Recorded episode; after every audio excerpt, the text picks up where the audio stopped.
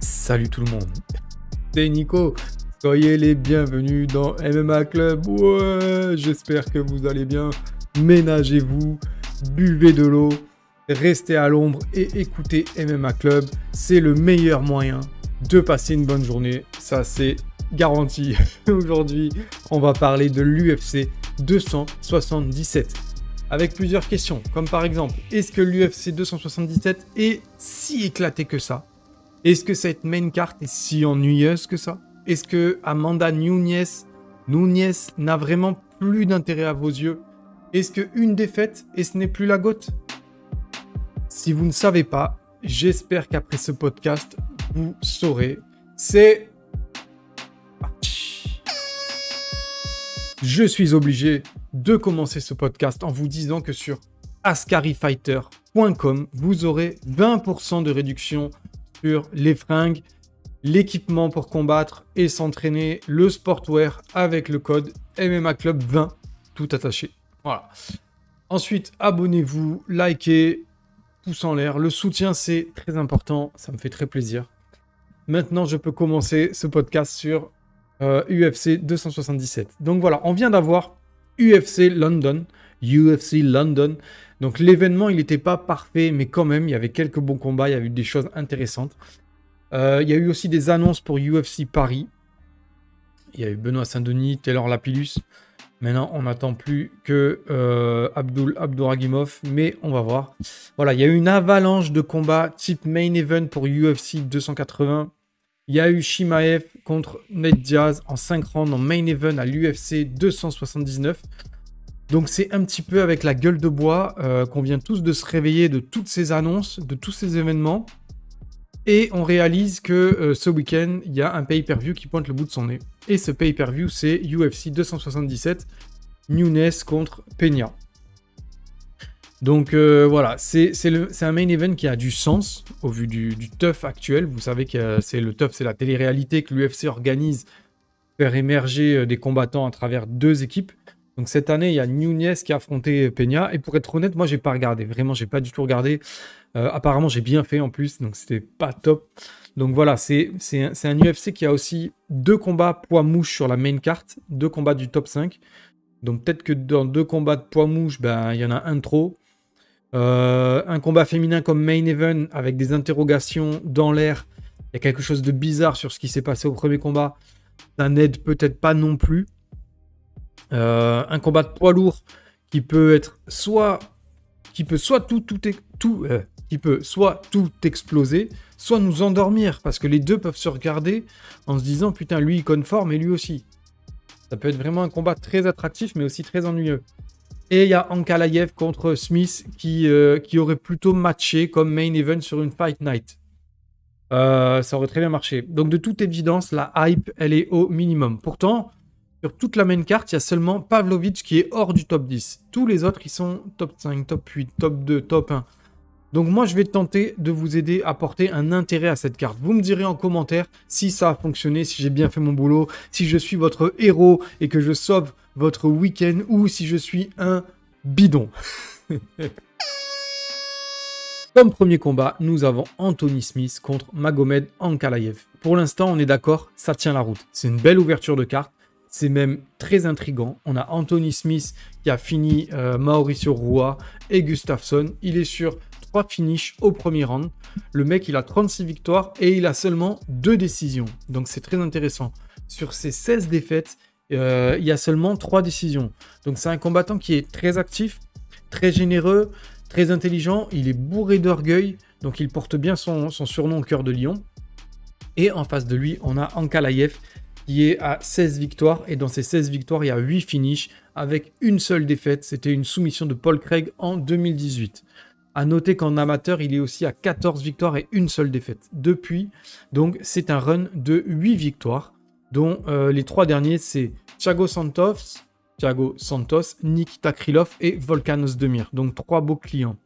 Euh, les trois sont euh, sur des dynamiques différentes, mais les trois font l'actualité. On risque d'avoir des beaux échanges. C'est possible qu'il y ait des amenés au sol, des belles phases de lutte. Les deux ont la capacité à gérer dans tous les domaines.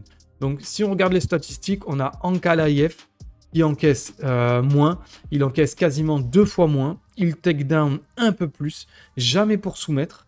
Voilà, ça, ça a noté. Tandis que Smith soumet un adversaire toutes les 15 à 20 minutes. Voilà, donc ils ont des profils qui sont plus ou moins similaires tout en étant très différents selon comment ça peut. Euh, par exemple, si les deux euh, vont au sol, les deux vont au sol, mais les deux ne vont pas au sol pour le même travail. Voilà, c'est. Pardon, je, me suis mal exprimé. Donc voilà, ce combat, il a largement sa place pour, une main, un main event de, Fight Night, par exemple, et il a largement sa place en ouverture de carte d'un pay-per-view. Euh, le russe est archi favori, mais je me méfie quand même des cotes parce que Smith est un match-up qui est piège. Euh, selon sa dynamique, le combat peut être très différent. Donc là, il est sur une bonne dynamique, donc il faut quand même faire attention. Néanmoins, mon prono, je pense que Ankalaev, il est mûr à point pour gagner ce combat à la décision. Par contre, je ne serais pas surpris si euh, Anthony Smith gagnait par soumission.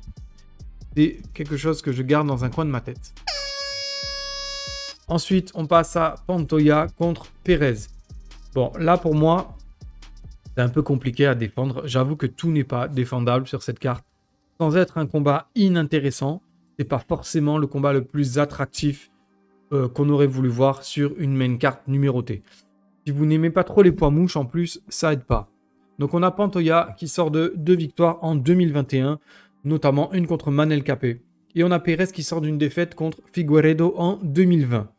Euh, il n'a pas recombattu depuis, donc moi je trouve que ça fait un peu léger pour être balancé sur une main carte. Mais on a le sixième contre le quatrième. C'est quand même légitime. Moi, j'aurais préféré ce combat en co-main event d'un Fight Night, par exemple. Voilà, ça serait passé crème. Là, c'est un peu léger. Euh, voilà, c'est un combat qui peut être très dynamique. On a deux athlètes qui n'ont pas forcément une grande aura chez nous, en Europe. Surtout qu'en ce moment, on peut dire ce qu'on veut, mais on est focus sur nous-mêmes. On a Londres, on a Paris, on a des cartes qui se déroulent à New York avec des heures plus ou moins francophones. Et on va pas se mentir, euh, se lever à 4h du matin pour ce combat, je suis d'accord avec vous, c'est un peu mitigé. Euh, voilà. On a même d'ailleurs même le, KSW en ce moment qui nous, qui nous ambiance bien. D'ailleurs, dédicace à Oumarcy qui a gagné son dernier combat. Force à lui, c'est super. Voilà, pour revenir sur le combat, euh, bah, l'ouverture de carte tient quand même la route. Ce combat, ce sera l'occasion voilà, d'aller faire un petit, un petit thé, d'aller manger un petit bout. Moi, je vais regarder ça en mode voilà, popcorn tranquille, parce que pour ma part, euh, c'est le combat que j'attends le moins sur cette carte. Ça ne veut pas dire qu'il est complètement inintéressant, mais c'est vrai que j'attends pas grand-chose. Euh, ce que j'en tire de positif quand même, c'est que tout peut arriver. On n'a pas un scénario avec une grande évidence. Je trouve que ça fait du bien d'avoir un match où on se pose, où on se dit, bon ben voilà, je vais regarder ça comme au cinéma, tout peut arriver, c'est cool, c'est un beau, spectacle entre deux mecs qui ont la dalle. Donc gloire au vainqueur, qui cochera son premier verre en 2022 sa première victoire, et malheur aux perdants, pour qui nous n'en aurons de toute façon pas grand-chose à faire. Ensuite, c'est sûrement un combat poids lourd les plus sous-cotés. En termes d'action fight, je ne m'attends à rien. En termes d'enjeu, le vainqueur remise gros sur la table du top 5. C'est simple. Derek Lewis contre Sergei Pavlovich, le cinquième contre le onzième. Ça veut dire qu'en cas de défaite, Lewis il aura perdu deux fois de suite contre deux membres qui sont hors du top 10. Et il serait donc sur un bilan de 1-4 en 5 combats. Ça ferait vraiment pas terrible. En cas de victoire, euh, eh bien, il reste Gatekeeper et vous pouvez vous foutre de ma gueule puisque j'ai dit que Pavlovich pouvait tenir tête à Cyril Gagne, Curtis Blade, Stipe Miocic. Voilà, là je m'enfoncerai un petit peu si, euh, si Pavlovich perdait ce combat. Mais franchement, je suis sur du 90-10. Je pense que Pavlovic va dévisser le crâne de Monsieur Derek Lewis ou au moins avoir une décision, euh, comment dire, convaincante. Voilà. Donc Derek Lewis, avant d'affronter Gann, il était quasiment imprenable au Texas. Je ne sais pas pour ceux qui se rappellent, j'étais allé chercher des stats de Lewis à domicile. C'était effrayant. On était proche du 100% de victoire au Texas. Et je crois que sa dernière défaite, ou un, vieux truc, ça remontait à des années au début de sa carrière. Donc depuis, ça s'est cassé la gueule et psychologiquement, il l'a dit lui-même, il n'aime pas combattre à domicile. Euh, et bizarrement, il combat systématiquement à domicile. donc pour moi, il n'y a pas de hasard. Derrick Lewis, il est là pour faire rentrer de l'argent dans les caisses de l'UFC. Mais sportivement, ils ont compris qu'il n'avait quasiment, je dis bien quasiment, plus rien à apporter dans le top niveau. Donc euh, ils se sont dit, euh, s'il n'aime pas combattre sur la Lune, eh ben, on va euh, l'emmener combattre sur la Lune. Voilà, il enchaîne les prospects du top 10, les Tuivasa, les Daukos et là, Pavlovic qui est au port du top 10, c'est pour lui. Voilà, donc, donc c'est un peu compliqué pour Derek Lewis. On voit bien qu'on lui met des match-ups de merde. On voit bien qu'on lui fait plus confiance. Donc euh, voilà, il en est là. Concernant Pavlovic, il a battu violemment Abdurakimov round 1 lors de son dernier combat. Écoutez bien, le russe, il est sur 12 victoires au premier round, sur 15 victoires. 12 victoires au premier round. Il est sur une seule défaite, c'était lors de son premier combat à l'UFC, et en plus on lui a donné Oberim. Donc merci du cadeau. Monsieur Pavlovich, depuis, cette défaite, c'est 3 victoires, et la dernière en date, elle a vraiment marqué les esprits. Donc en termes de statistiques, Sergei arrive beaucoup plus léger et avec une meilleure allonge que Lewis. En termes de finish, les deux affichent exactement 80% de KO Chikeo. Pavlovich combat en moyenne moins de 3 minutes contre plus de 9 minutes pour l'américain. Et le russe pas moins de 3,8 knockdown toutes les 15 minutes. Lewis en est à 0,5. Donc on va aller chercher dans les frappes signifiantes pour voir ce que Lewis peut proposer à ce niveau-là. Il est à plus de 2 frappes signifiantes par minute alors que Pavlovich en est à plus de 6. C'est des stats qui font très peur pour qui, sait, pour qui les comprend.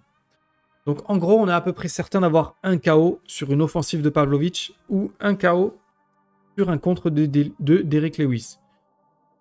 Franchement, le pire scénario serait... Pardon. Oh, j'ai honte. Excusez-moi.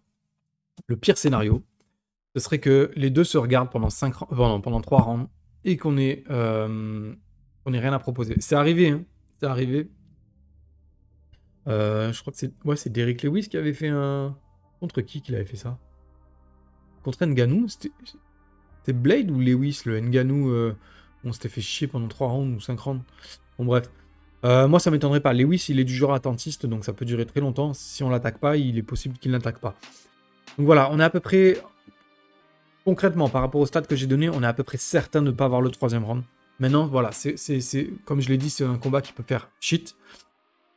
On peut, on, peut, on peut se regarder voilà, pendant trois rounds et s'ennuyer. Donc voilà. Moi, je pense pas. Hein.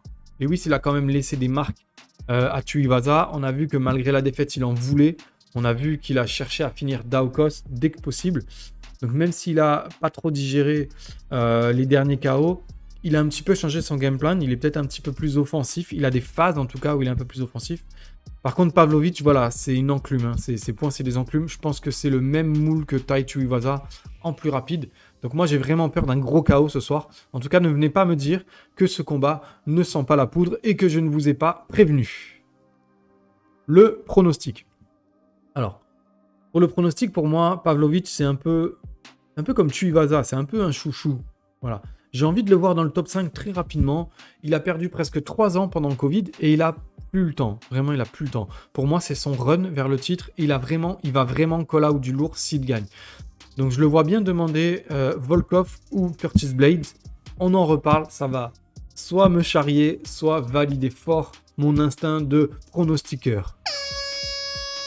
Le co-main event of the evening. On a Brandon Moreno contre Kai Kara France. Moreno, il est numéro 1 et Kai Kara France, il est numéro 2. Donc c'est un combat pour une ceinture intérimaire. En attendant le champion, c'est allé très très vite pour France. Il a fumé Bantorin hors classement. Il a fumé Garbrandt, sortait du classement et il a enchaîné avec un énorme test. Askar Askarov, top 3, il l'a battu. Donc euh, normal qu'il ait sa revanche contre le numéro 1, Signore Moreno. Moreno qui sort d'une trilogie énergivore contre Figueredo. Il se tape la pile ambulante du top 5 Kaikara France, donc il a très peu de répit. Mais au moins, on peut dire qu'il aura enchaîné 4 combats pour une ceinture. Un truc de fou. Voilà, donc on risque d'avoir la chance d'un remake du premier combat, sauf que ce n'est ni un combat préliminaire comme c'était le cas, ni un combat en trois rounds comme c'était le cas. Là, on a des inconnus, on va dire. On a une énergie qui est différente. C'est un 5 rounds. J'ai vérifié aussi loin qu'il est combattu. Kaikara France n'a jamais combattu en 5 rounds, encore moins en 4 rounds. Il a été 14 fois à la décision après 3 rounds. Donc ça, on y reviendra. Kaikara semble avoir travaillé son volume corporel, son mental, presque proche du mental champion. Il a l'air prêt cette fois à pas laisser passer sa chance. On le sent très concentré. Il a un bras arrière phénoménal. Euh, de son côté, Moreno a vraiment affûté ses caractéristiques face au champion. Combat après combat, il a vraiment affûté son style. C'est une trilogie hors du commun qui laisse forcément beaucoup de positifs. Parce que si vous avez travaillé tellement dur pour affronter le meilleur, euh, que maintenant tout est juste une répétition normale des choses. Donc je ne sais pas trop quoi penser de l'issue de ce combat. Moi, j'imagine tellement la même chose qu'au premier combat, mais en plus, plus dur, que j'ai pas beaucoup d'inspiration au niveau tactique. Euh, j'ai cette sensation que l'un et l'autre ont avancé, ils ont évolué, ils ont peaufiné leur game. Donc voilà, je vois Moreno en avance au vu de sa trilogie niveau champion. Maintenant, Kaikara a vraiment montré des belles choses et j'avoue que je suis très intrigué de voir ce combat. C'est un combat qui mérite son 4 heures du mat. Donc voilà, en termes de statistiques, on a France qui gagne 50% de ses combats par KO, TKO. On a Moreno qui soumet 50% de ses adversaires. Il combat en moyenne plus de 12 minutes, ce qui laisse penser que ça ira au bout ou a priori au moins jusqu'au troisième round. La grosse différence euh, ne se trouve pas en striking, ni en défense de striking, ni en pourcentage de frappe signifiante, mais en takedown tenté et en takedown réussi. On a Moreno qui tente presque deux takedowns par combat et qui en réussit un. On a Kai Kara France qui en passe 0,5, donc c'est très insignifiant. Par contre, il a une défense de 85% de takedown. Donc, c'est très intéressant à mettre sur la table. Ce sont des grosses stats, plus importantes qu'elles n'y paraissent. Et côté pronostic, tout simplement, je vois Brandon Moreno à la décision. Voilà. Je vois un stop pour Kai France. Je pense que c'est un peu trop tôt pour cette fois. En main event, on a, mesdames, Amanda Nunes, la numéro 1 contre Juliana Peña, la championne actuelle. Je sais pas si on dit Juliana ou Juliana. Voilà, moi j'ai quelques questions. Est-ce que Amanda Nunes va tirer du positif de ces changements d'équipe? Est-ce qu'on s'attend pas trop à ce que ce fût un upset de Juliana Peña alors que si ça se trouve, elle est légitime? Est-ce que Nunez est suffisamment remis en cause? C'est remis, remis suffisamment en cause pour établir un game plan intelligent et adapté. Et pourquoi Juliana Peña n'aurait pas progressé et acquis la mentalité champion qui fait toute la différence une fois qu'on a touché à cette ceinture? C'est vrai, il y a des combattants qui, avant leur combat pour le titre, étaient un peu bancal. Le jour du, combat pour le titre, ils avaient cette aura, il y a quelque chose, et on s'est dit, ça passera pas deux fois. Et au final, ils sont toujours là. Et je vous rappelle que euh, c'est ce qui s'est passé pour Israël Adesanya. Par exemple, il combattait. Euh, j'ai son, visage en tête, mais j'ai pas son nom. Le, mec de, de. Merde. De San José. Euh, celui que devait affronter Nassourdi Imavov. Oh, le trou. Ça va revenir. Je suis désolé. Bref, euh, ah, je suis paumé là. Et Kelvin Gastelum. Voilà, pardon, je suis allé chercher sur mon téléphone parce que j'avais un vrai trou, je sais pas pourquoi. Je, me rappelais qu'il venait de San José, j'avais son visage en tête, je me rappelle qu'il loupe ses cuttings, je me rappelle de plein de trucs, qu'il s'était blessé, fait opérer, mais j'avais oublié son nom. Voilà, Kelvin Gastelum. Je vous rappelle que Israël Adesanya contre Kelvin Gastelum, on a dit, on passera pas deux fois, il s'est fait malmener et il est toujours là, il est intouchable. Aujourd'hui, c'est un goat dans sa catégorie. Donc voilà, des fois on ne sait pas. Donc voilà, faut se poser toutes ces questions. Moi, je vous demande de réfléchir à tout ça et à vous demander si ces questions ne valent pas la peine de savoir le soir même du combat. Je vous incite à vous lever à 4h du matin. Concernant Nunes, je reconnais que je ne sais pas du tout dans quel état mental elle est. Ses avancements dans sa nouvelle structure, ses choix de carrière semblent l'avoir aidé à aller de l'avant parce que je ne me suis pas trop intéressé à tout ça. J'avoue que je suis pas trop intéressé côté, pas vie privée, mais les à côté du combat. Voilà, c'est une catégorie de. C'est aussi une sportive que, dont je m'intéresse pas spécialement à sa vie à côté d'elle, euh, à côté de quand elle est dans la cage. Quoi. Donc voilà, je suis, je suis intéressé uniquement par l'aspect sportif de cette catégorie. Euh, cela dit, voilà, niveau sportif et niveau spectacle, ça avait beau être d'un faible niveau, tactique en tout cas, c'était quand même amusant et, surprenant à voir un peu ce, boxing de rue là qui s'était mis en place. Euh, là, le problème, c'est qu'on a euh, Juliana Pena qui a montré à Amanda Nunes je peux t'affronter en striking, je peux tenir debout, tu ne me fais plus peur. Donc ça, ça peut aussi changer le game plan d'Amanda Nunes qui peut s'avérer être plus euh, frileux. Le game plan peut être plus frileux, voilà, on va voir. Donc je pense que ça promet un jeu différent, des évolutions de game plan. Et là-dessus, on attend Nunes au virage. Donc est-ce que Peña aura quelque chose de plus adapté que la guerre qu'elle nous a proposée? De la guerre du à toi, à moi? Voilà, on va voir. On a vu que ça s'est passé une fois. Elle a eu ce feu, elle a eu foi en elle. Elle a même eu la lucidité après ce joyeux bordel de verrouiller une soumission, ou presque. En tout cas, ça a suffi. Donc elle a quand même une lucidité, même dans les moments difficiles. Donc il y a quand même des choses à tirer de tout ça. Moi, j'ai du mal à me dire que ça puisse passer deux fois de la même manière. Il faudra un game plan différent.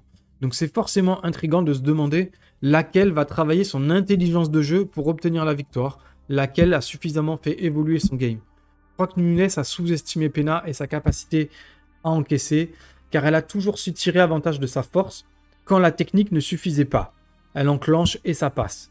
Voilà, là c'est pas passé la dernière fois et ça remet pas tout en cause. Ce qui peut être mis en cause, c'est les changements dans le cas où elle agirait de la même manière. Là, il faudra se dire, là, attention, il y a danger. Je sais pas si vous me suivez.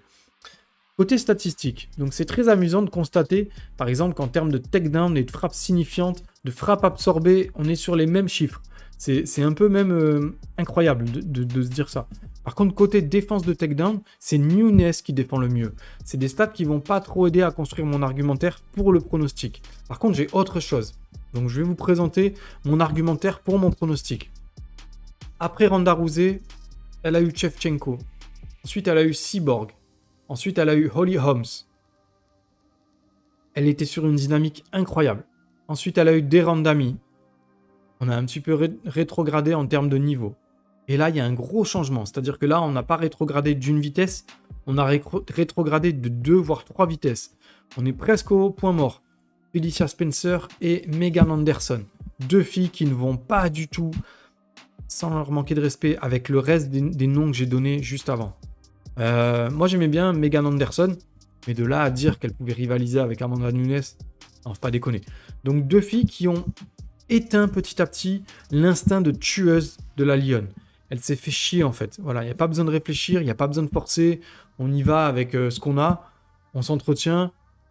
Et là, on, on, lui colle donc ses filles. Et là, on lui dit on va remonter un peu le niveau, on va envoyer Juliana Peña. Erreur d'appréciation, game plan pas travaillé, bim, la défaite bizarre. Voilà. Moi, cet argumentaire-là me fait dire que cette fois, elle va combattre de manière intelligente. Elle va prendre le combat au sérieux comme elle l'a fait avant d'affronter Felicia Spencer. Comme elle l'a fait donc pour Rousey, pour Chevchenko, pour Cyborg, pour Holly Holmes et pour Germaine Derandami. Là, elle a perdu et à mon avis, elle va se dire je peux pas perdre deux fois. Il faut que je garde je regagne cette ceinture et que je redevienne la goutte. Voilà. Donc pour moi, c'est une victoire d'Amanda Nunez par TKO dans le deuxième round. Après un premier round d'analyse, un peu un premier round où elle va devoir euh, peut-être affronter ses démons. Parce que ce qui s'est passé pour elle lors du premier combat, c'était exceptionnel. C'est pas facile. Donc je pense qu'il y aura un premier round un peu bizarre. Et que dans le deuxième round, Amanda Nunes va accélérer et passer le TKO à son adversaire. Voilà. J'en ai terminé avec UFC 277. Donnez-moi vos pronostics dans les commentaires et dites-moi si vous avez changé d'avis sur l'idée que vous aviez de ce pay-per-view. Abonnez-vous, faites tourner, n'oubliez pas le pouce en l'air, ça aide beaucoup. N'oubliez pas que vous avez 20% sur ascarifighter.com avec le code MMA Club 20. Et moi, comme d'habitude, je vous fais des gros bisous.